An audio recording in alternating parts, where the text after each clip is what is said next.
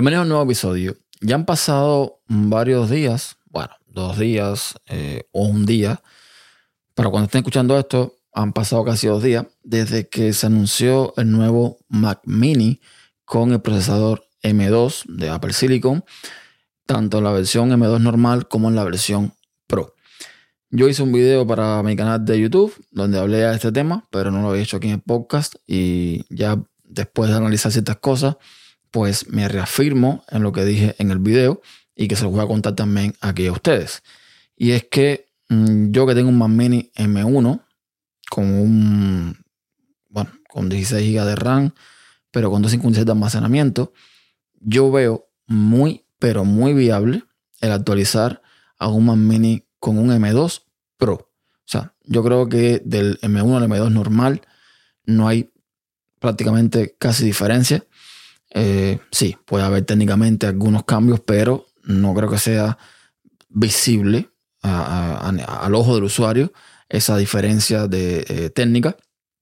Sin embargo, pasar un M2 Pro ya sería otra historia. No solamente por el hecho de que va a tener más potencia, sino que además tendría más puertos. Tenía cuatro puertos Thunderbolt cuando ahora mismo tengo dos. Esto Mm, bueno, es una de las quejas que siempre tuve con Mac Mini, el tema de los puertos, que tengo que usar un, hub que, bueno, me da otra serie de puertos más y todo el cuento, pero ya con esto tendría solucionado gran parte del problema. Ahora bien, si vas a hacer el cambio de un M1 normal o del que estaba hasta ahora a un M2 Pro, perfecto, porque en mi caso tendría que eh, pagar con impuestos alrededor de 1.409 dólares por el nuevo M2 Pro, el básico, el de entrada. Sin embargo, si doy mi Mac Mini como trade-in, pues eh, Apple me devuelve 270 dólares, con lo cual el, el precio del Mac Mini se me quedaría en 1.113 dólares más o menos. Que yo pienso que si ahora mismo Apple en los recondicionados tiene este Mac Mini M1 por casi el precio original de salida.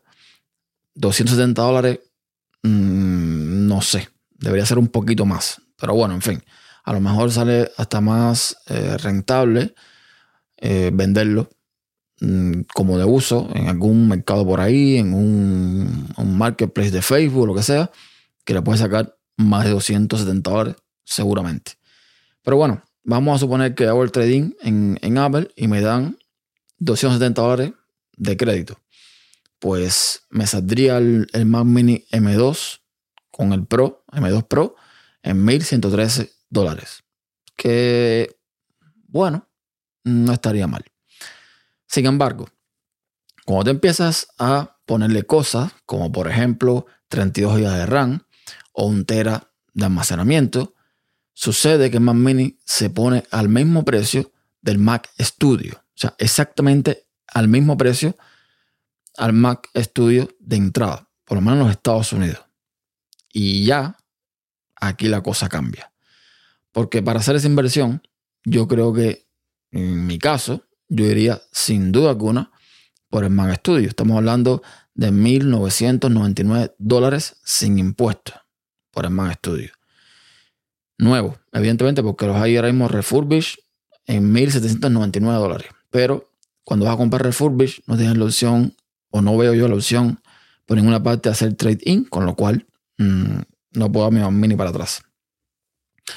El punto es que cuando tú comparas este Mac Mini con 32 GB de RAM y un tera almacenamiento contra el Mac Studio, la diferencia es brutal. Porque sí, el Mac Mini tiene 12 cores. Mm, creo que tiene 12 cores. El Mac, Studio tiene 10. Que dice, bueno, el M2 por encima del M1 Max. Mm, no, no es así. El M1 Max, de hecho, tiene el doble ancho de banda.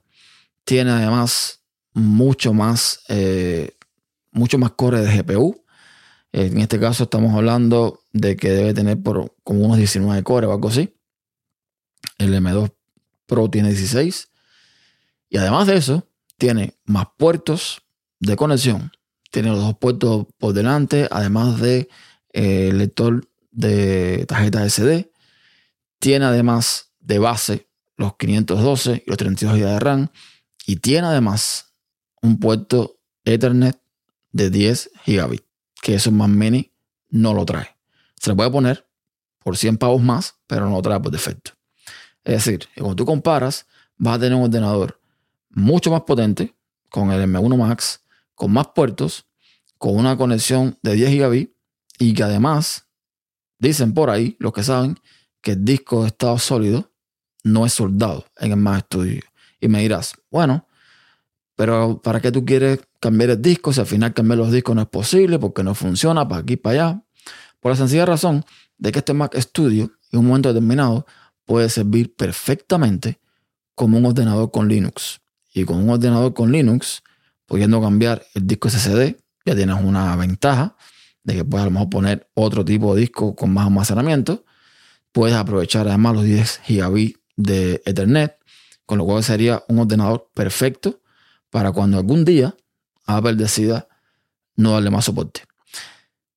Repito, si tengo que escoger del Mac Mini mío al Mac Mini M2 Pro básico, el de entrada, Claro, iría por Mac Mini 2, evidentemente. Pero si tengo que ya ponerle más prestaciones a Mac Mini, sin duda alguna me iría a Mac Studio. Por aquí lo dejo. Hasta un próximo episodio.